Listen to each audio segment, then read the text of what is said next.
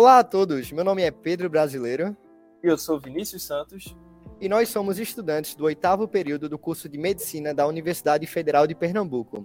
E hoje nós estamos com uma proposta bem legal de realizar um podcast com o tema Saúde Mental em Idosos diante da pandemia do Covid-19. Então, se você é um idoso, ou se você conhece algum idoso, ou se você é um cuidador de idoso, esse podcast é para você. E para falar sobre esse tema, nós trouxemos um convidado muito especial, não é mesmo, Vinícius? Pois é, Pedro. Para essa missão, nós convidamos nada mais nada menos que o Dr. João Ricardo Mendes de Oliveira. O Dr. João Ricardo, para quem não conhece, possui graduação em Ciências Biológicas na Universidade de São Paulo e também no curso de Medicina pela Universidade Federal de Pernambuco. Mas não para por aí, viu? Ele também possui o título de doutor em Ciências Biológicas pela UFPE e o título de especialista pela Associação Brasileira de Psiquiatria. Atualmente, o Dr. João Ricardo é professor e chefe do Departamento de Neuropsiquiatria da UFPE, atuando em diversas áreas, desde neurogenética até bioinformática.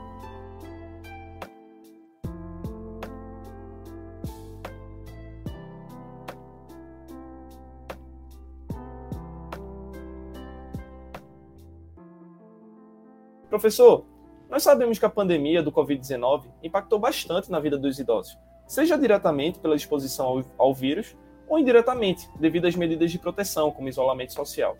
Sem sombra de dúvidas, um dos maiores efeitos colaterais desse período foi o prejuízo à saúde mental desse grupo, uma vez que fatores como medo, solidão e estresse passaram a se fazer ainda mais presentes na rotina desse público. Diante disso, eu já queria introduzir a discussão perguntando ao senhor: na sua opinião, como a pandemia do Covid-19 afetou a saúde mental dos idosos? Bem, é... boa tarde. É, obrigado pelo convite. É um tema muito importante e a pandemia ainda continua, né? Apesar de uma série de mudanças de perspectivas, mas ainda mais perguntas do que respostas, né? Mas com dois anos já de passagem da pandemia, já também né, alguns consensos. Né?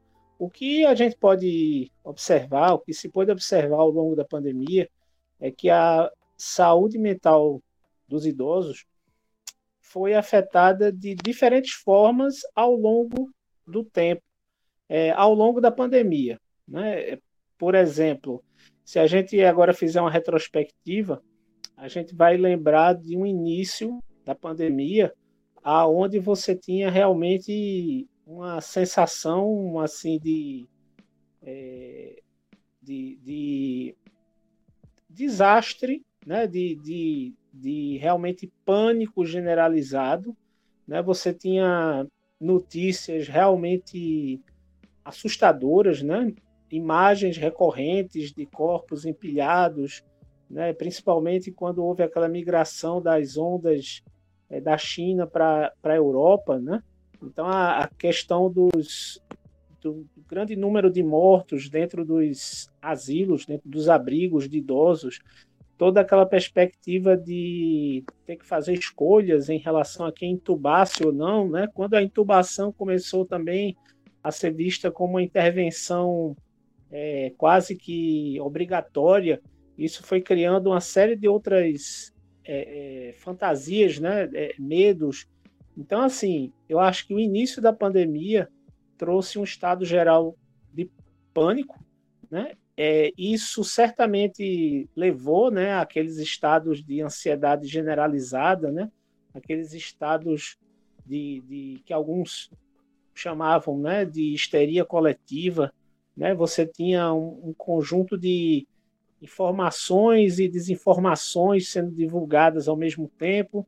É, isso contribuiu muito para o, o avanço desse, desse processo todo. Mas o que a gente percebia no início era muito esse estado de pânico. Né? É, a quarentena foi favorecendo esses estados de ansiedade com o isolamento social. Né? Então, o idoso foi inicialmente visto como o principal alvo da pandemia então, esse isolamento e aqueles períodos de quarentena, onde realmente havia até bloqueios né, de trânsito na rua, é, você não podia mesmo sair de casa, né, em alguns momentos, a não ser para aqueles lugares permitidos.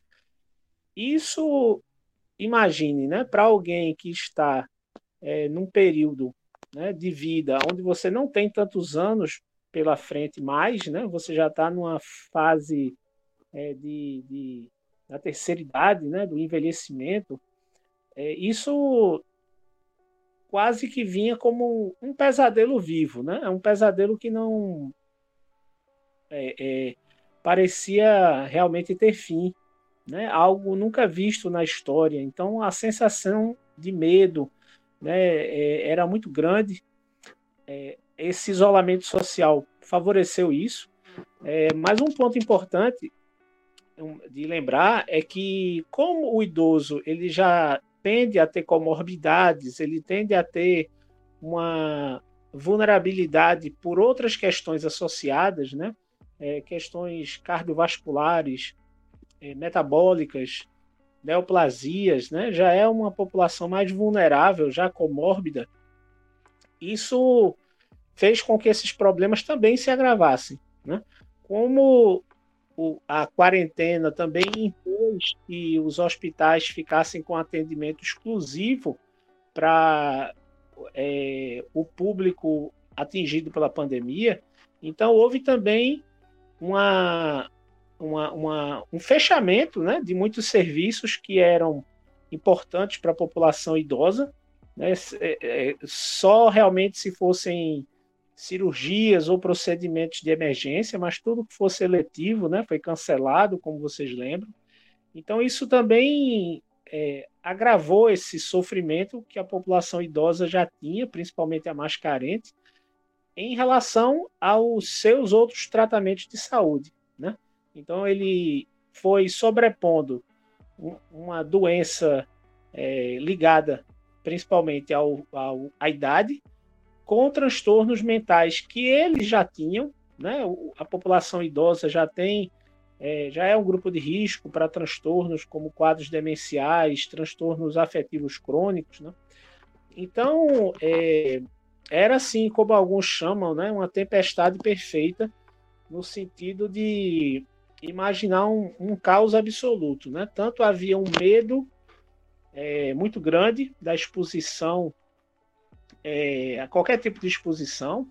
Né? A gente lembra né, daqueles rituais todos né, de borrifar álcool nas, nas embalagens, né?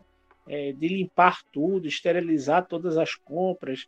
É, pessoas que literalmente tiravam a roupa quando chegavam em casa e trocavam completamente, e só entravam em contato com a família depois que se, é, que se higienizavam, né, que tomavam banho. É, então, isso teve um impacto é, difícil de ser mensurado até hoje. É, então, eu acho que à medida que a pandemia foi avançando, né, a gente foi saindo daquela noção de que só os idosos eram afetados, né, e isso foi tornando esse pânico até mais generalizado, né, porque você foi vendo que outros grupos eram também vulneráveis, mas a, a solidão né, do idoso ela era incomparável, né? Grupos que já eram negligenciados muitas vezes em relação à presença dos familiares, agora tinham essa desculpa sanitária também, essa justificativa sanitária de que não se devia entrar em contato, é, deveria se preservar esses grupos é, o, o, máximo possível. Né? É, então, assim, além disso, eu acho que lembrar né, de que essa população ficou isolada, mas ao mesmo tempo é, com poucas alternativas né, de assistência. Com o, o advento né, e, a, e a liberação das consultas online, das prescrições online, isso foi amenizando um pouco desse impacto.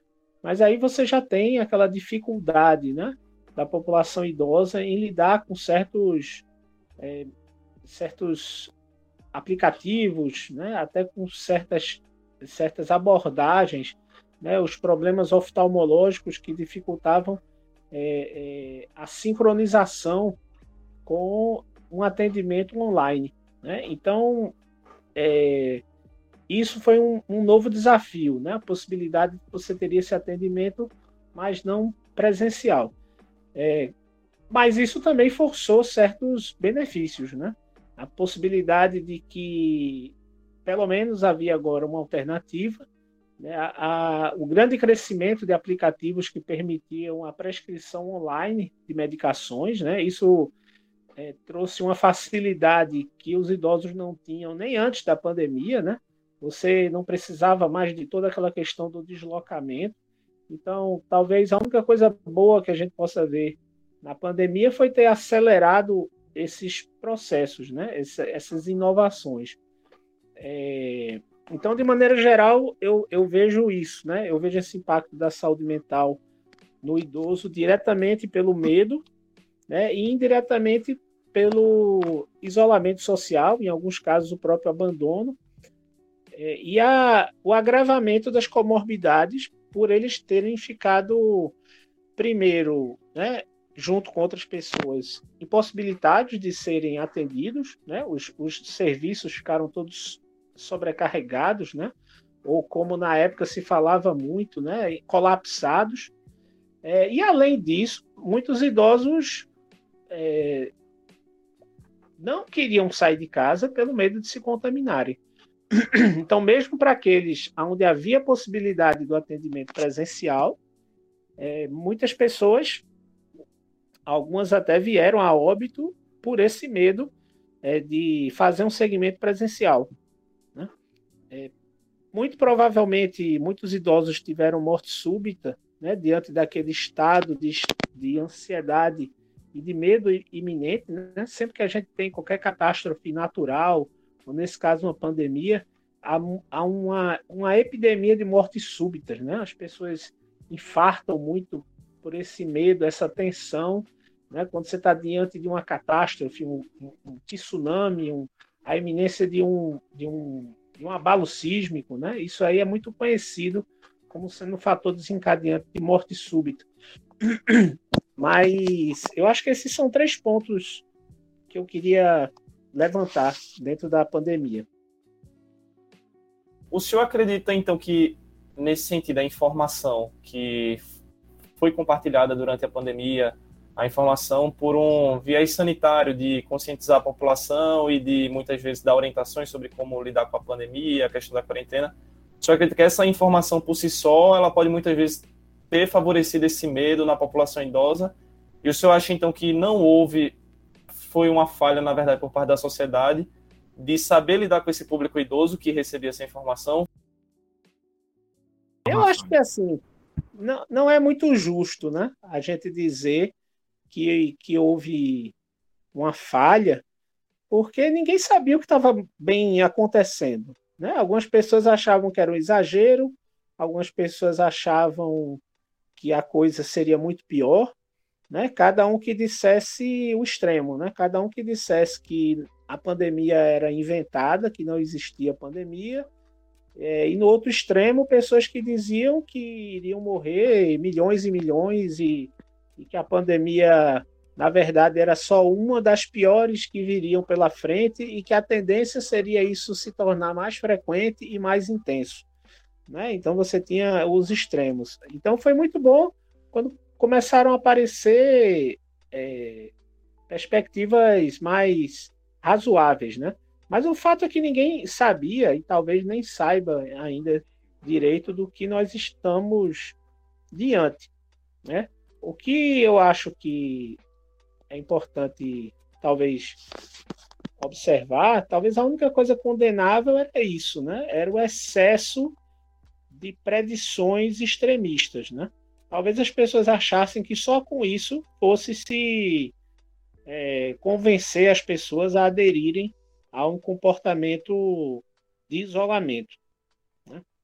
É, mas é, é, ficava muito difícil mesmo. Né? O fato é esse: você saber o que ser dito às pessoas. Né? Até porque, quando a gente olha para o, o início da pandemia, é muito difícil ver alguém que tenha acertado alguma coisa. Né? É, quando você fala que a, a, a pandemia iria passar de dois anos, né, que você teria uso de máscara durante tanto tempo, é, eu acho que ninguém teria como ter acertado isso, né? Achado até que isso era razoável, né? Então, é, eu acho que a única coisa mais condenável mesmo eram essas visões extremistas, né? O fato é que as redes sociais é, contribuíram muito para a divulgação das informações de boa e de má qualidade. Né? Só que como o público com conhecimento técnico, né, médico, científico, é muito, muito menor do que o que não tem esse conhecimento, então era uma, uma disputa muito difícil, né, muito injusta, porque você tinha pessoas que distorciam, que interpretavam erroneamente, ou muito sensacionalismo por parte da mídia em relação a dados científicos e que eram na verdade mal utilizados, né? E os próprios cientistas não tinham essa familiaridade em divulgar suas informações de maneira mais palatável, né? Então, né, ia saindo de tudo, né? Que é, quase tudo podia ser usado para tratar é, a, o Covid-19, é, enfim, né, muitas informações muito dispersas, mas que até você entender que aquele estudo, que às vezes era veiculado por um, um portal, era um estudo teórico que foi depositado num banco de dados online, que não tinha sido nem é, passado por um, um, grupo editorial, né? Então as pessoas iam escrevendo e, e, e publicando, mesmo sem ser em revistas científicas, e é, isso era incontrolável. Né? Então, é, eu acho que um, um, dos grandes desafios continua sendo esse, né? a curadoria dessas informações que nos dias de hoje não são mais, não tem mais um dono, né? Então você precisa às vezes passar por certos períodos como esse, até agora você para depois você ter ideia de como reagir de uma maneira mais racional diante de um de uma situação como essa, né? Se ela vier a se repetir. Verdade, professor. É um baita desafio tanto para nós, né, que assim, embora a gente pertença a uma classe que querendo ou não tem um acesso maior à informação técnico-científica, a gente já tem muita dificuldade às vezes em discernir o que de fato é uma informação e o que não é. Imagina então para um público idoso que tem essa limitação não só em termos de conhecimento, mas em tecnologia muitas vezes, né? E por falar em desafios, professor, o senhor pontuou vários desafios que surgiram durante a pandemia, a questão da solidão que muitos idosos passaram, a questão do medo, mas eu queria que o senhor pontuasse não só os desafios, mas também os fatores de risco que muitos idosos trouxeram consigo e que esses fatores de risco serviram para favorecer certos agravos de adoecimento mental durante a pandemia. Na opinião do senhor, como o senhor vê que alguns fatores de risco que já estavam presentes na população idosa, eles foram determinantes para o adoecimento mental durante a pandemia? É, como o, o público o público de risco principal no início foi a população idosa, isso era quase que um fator de risco maior, né? Era você ser idoso. Depois foram se conectando às comorbidades, né? É, não eram apenas os idosos, mas quem era afetado também tinha comorbidades, né? É, é como se as pessoas fossem cada vez mais percebendo que o risco era muito maior do que se imaginava. Né? Então, no início era apenas uma gripe, depois só iria afetar realmente aquele idoso muito comprometido. Depois não era muito idoso comprometido, mas eram pessoas que tinham comorbidades, então podiam ser jovens, até que começaram a aparecer formas graves da doença em pessoas saudáveis. Né? Então, eu, eu acho que é, a, a, a vulnerabilidade já era primária. Né? A população idosa, ela até por razões legais, né, até por conta do Estatuto do Idoso, ela é uma população que é tratada com mais cuidado, não é por uma questão só etária, né? É porque há prejuízos cognitivos, né? Há uma capacidade sensorial diminuída, há uma capacidade é, de autodefesa cognitiva prejudicada. Então, o idoso ele vai ser vulnerável em, em vários aspectos, né? comprometimentos, mesmo que não sejam quadros demenciais, mas a memória, a atenção, a audição, a visão, né? a velocidade dos reflexos, a autoestima, né? É, é a capacidade de ser convencido, né? ela, ou, ou de lutar contra o convencimento vai sendo diminuída. Então é uma população que vai ficando muito vulnerável. Né? Então isso os tornou vulneráveis não só fisicamente, mas também mentalmente. É, eu acho que como é uma população onde se acumulam transtornos mentais, né? os quadros demenciais, os quadros de confusão mental, né? o déficit cognitivo leve, é, sequelas de acidentes vasculares cerebrais. Então você foi vendo que isso tudo era, um, era um, uma combinação de fatores de risco para esses pacientes. Né? É, claro que com o tempo também se verificou certas incongruências, né? Pacientes que, apesar de terem esses fatores de risco, sobreviviam à doença ou mesmo tinham sintomas é, muito leves. Né? Então, o desconhecido ainda era um grande empecilho né, para enfrentar a pandemia. Perfeito. E, de certa forma, uma vez que a gente entende quais são esses fatores de risco e quais são os desafios né, que surgiram durante a pandemia para a questão do adoecimento mental do idoso, a gente pode lançar mão de algumas estratégias para tentar prevenir isso, né? Para tentar não só regredir essa questão do adoecimento mental na população idosa, mas até mesmo prevenir. Na opinião do senhor, olhando para trás agora, passado esse longo período de pandemia, o que o senhor acha que poderia ter sido feito em termos de estratégia, não só por uma ótica de políticas públicas, mas também por uma ótica, às vezes, da própria família, sabe, pessoas que convivem com idoso e até o próprio idoso também. Qual estratégias de prevenção que poderia ter sido feita para diminuir esse agravo e impedir o surgimento desses agravos em adoecimento mental? É, eu acho que a gente pode falar mais de agora em diante, né? É, olhando agora para trás, eu acho meio, como eu já falei, né? É meio injusto a gente dizer que alguma coisa podia ter sido feita é, diferente, né? Talvez, né, sem dúvida, era ouvir mais autoridades sanitárias, né? E ouvir menos artistas, políticos, né? É, pessoas que tinham opiniões que não eram baseadas em, em, preceitos científicos. Agora, de maneira geral, né, a população idosa ela tem crescido muito e, ao mesmo tempo, ela tem sido é, vítima né, de um envelhecimento é, pobre, né? um envelhecimento pobre em vários aspectos, né? seja a vulnerabilidade financeira, né? que já é um crime hoje, né? a violência financeira contra o idoso, os idosos que começaram a ficar muito tempo em casa, mais tempo em casa, começaram a ser mais vítimas né? de fraudes, pedidos de ofertas de empréstimos, é, é, e outros tipos de fraudes que foram se aproveitando desse idoso que agora não estava mais com os filhos ou a família ao seu redor para dar um retorno ou mesmo para dizer que aquela oferta de empréstimo na verdade era era fraudulenta, né?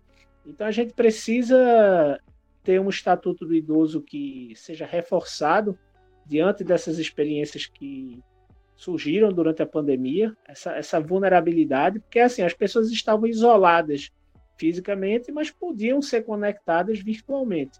Então, o idoso ele foi muito lesado na pandemia por conta disso. Né?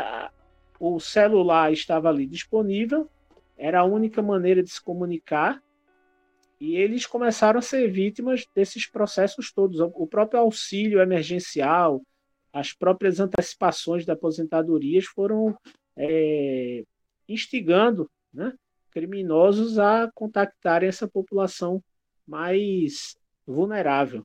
Né? O idoso, frequentemente, ele recebe né, indenizações, precatórios, né, que ele é, acumulou de alguma ação durante o período em que ele trabalhava, quando era mais jovem. Então, tudo isso que ele teria que receber é, ficou ainda mais visado na pandemia, né? porque ele não tinha agora uma pessoa jovem próxima que pudesse lhe dizer: não, essa ligação é provavelmente uma fraude, né? ou esse e-mail provavelmente tem um vírus, é, ou o banco está lhe ligando pedindo sua senha, dando como desculpa é, o processo da pandemia. Né? Então, eu acho que é, é importante é, obrigar as instituições a protegerem mais os idosos. É importante criar né, estratégias de que esse idoso ele não fique desconectado, né? que ele seja realmente é, inserido socialmente. Né? É, é muito triste ver que os idosos, para muitas famílias, viram, viram apenas uma, uma fonte de renda. Né? É, às vezes, alguém na família que tem um salário fixo por conta da aposentadoria, é alguém que pode é, ser.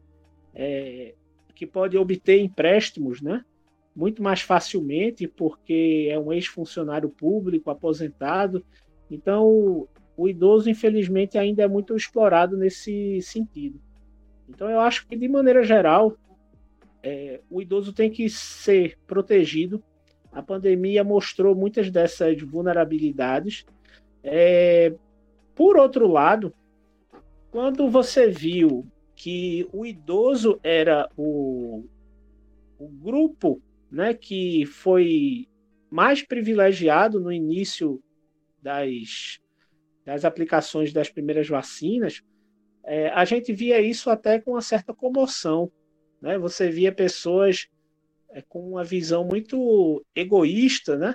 dizendo que é assim, meu Deus do céu, não é melhor começar vacinando os jovens, né? É, que, digamos, tem mais tempo de vida pela frente, porque começar a, a vacinar os idosos, né? que vão ter uma, uma, uma sobrevida tão menor, ou se pegarem a doença, a chance maior é, é de virem a óbito. Né? Eram umas, umas visões extremamente egoístas. Né? Então foi muito comovente ver pessoas com mais de 90, mais de 100 anos é, sendo levadas, né, ou saindo dos, dos hospitais, dos asilos, dos abrigos de idosos é, para receberem suas primeiras vacinas. Né? Então, isso também é, mostrou que ainda havia esse, essa busca né, por uma priorização daquele grupo. Né? Por mais vulnerável que ele fosse, ele se tornou prioritário. Né? Eu, eu também não seria justo dizer que não houve algo de bom nesse sentido. Né? Eu acho que talvez nunca tenha se pensado tanto ou se falado tanto do idoso é, depois da, da pandemia. Né? Alguns até diziam né, que teve que uma pandemia né, aparecer para que você desse né, é, o real valor ao idoso, a real atenção ou a real prioridade que ele precisava, ou, pra, ou que você mesmo visse, né? Que agora você podia querer falar com seu pai e sua mãe, mas isso não era possível, né? Fisicamente falando, pelo menos para as pessoas que respeitavam a quarentena no início, né? Então acho que a prevenção passa por isso, passa, passa pela pela assistência social é, e por é, legislação, né? legislação que, no fim das contas, é o que muda as coisas, né? legislação, legislação que proteja e que torne é, os crimes contra idosos crimes ainda mais graves. Né?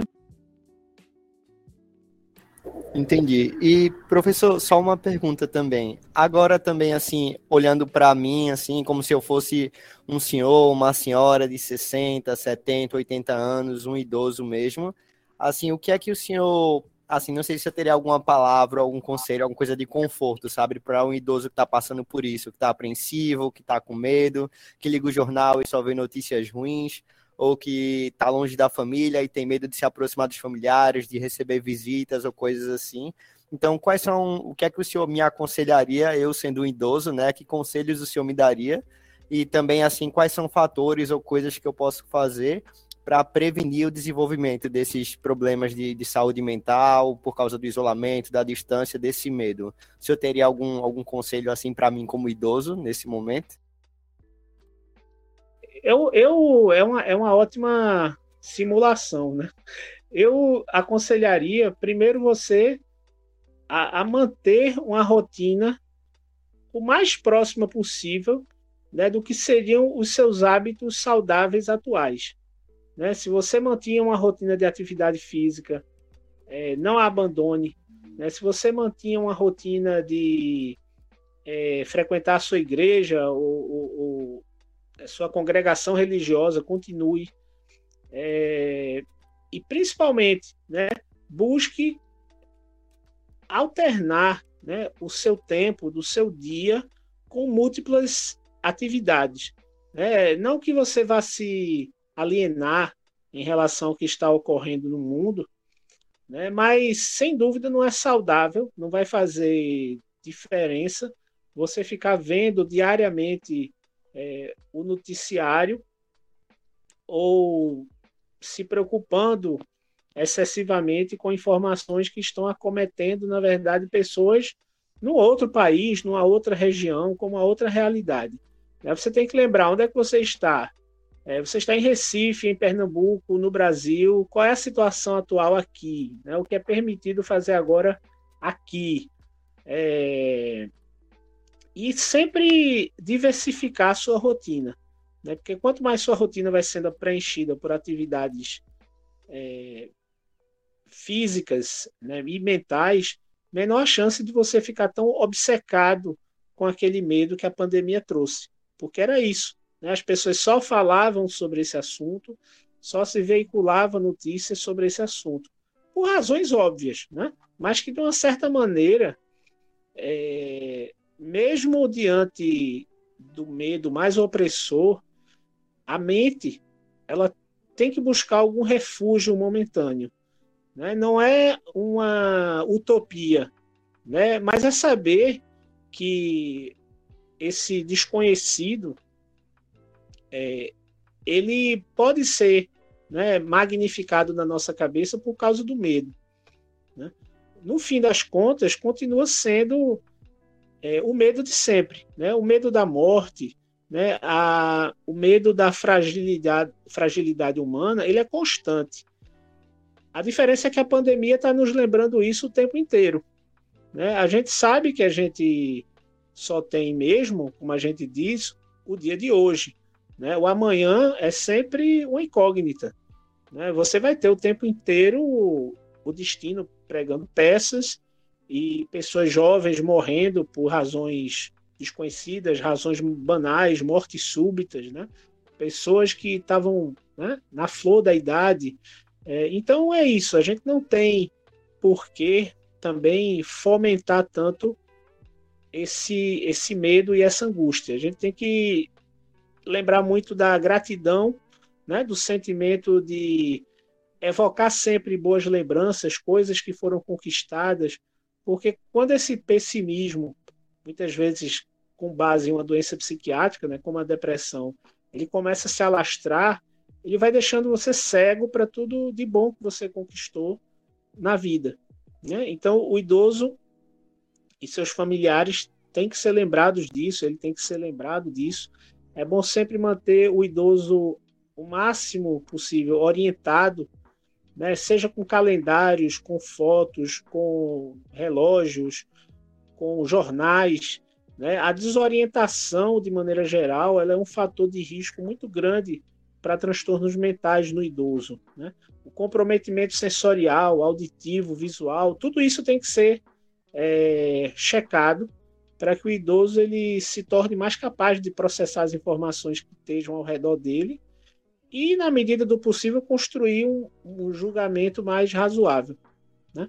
É, eu sei que eu, eu fui me dispersando agora no final dessa resposta, é, mas é, eu acho que é isso, é buscar uma vida, uma rotina o mais próxima possível do que era, valorizando tudo que possa lhe trazer bem-estar, né? uma, uma saúde integrada melhor.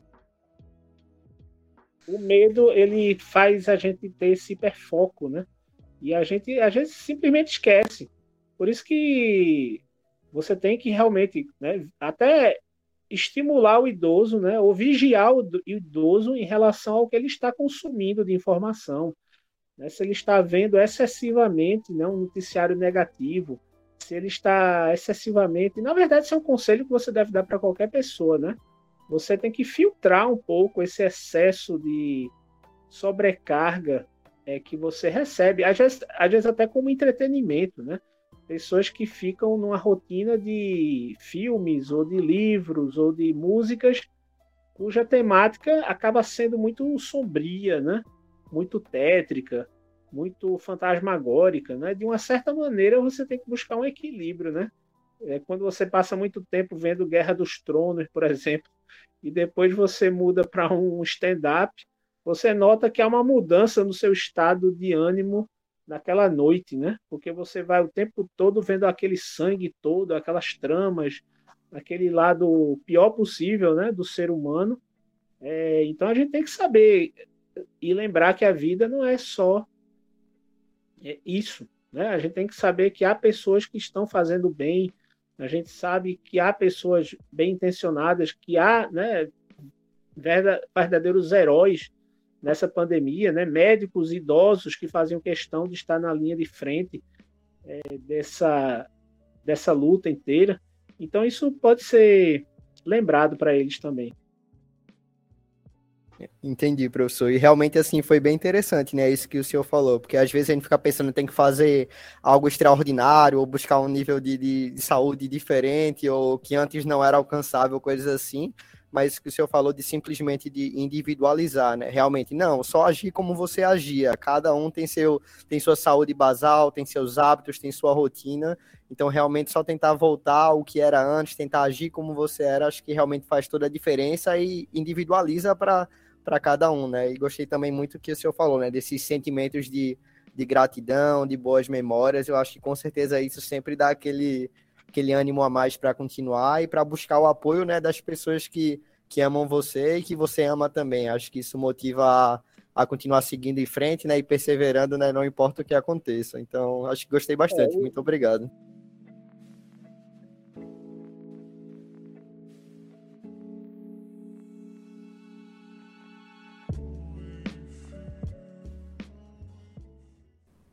Então, chegamos ao fim desse maravilhoso podcast. Muito obrigado mesmo, professor João Ricardo, por toda a sua contribuição e ensinamentos. Muito obrigado, Vinícius, e em especial, muito obrigado para os nossos queridos ouvintes por terem nos acompanhado durante esse podcast incrível. E se você gostou desse encontro, compartilhe com outras pessoas. Tenho certeza que essa informação é muito valiosa. Esperamos ter ajudado, hein? Até mais. Um grande abraço.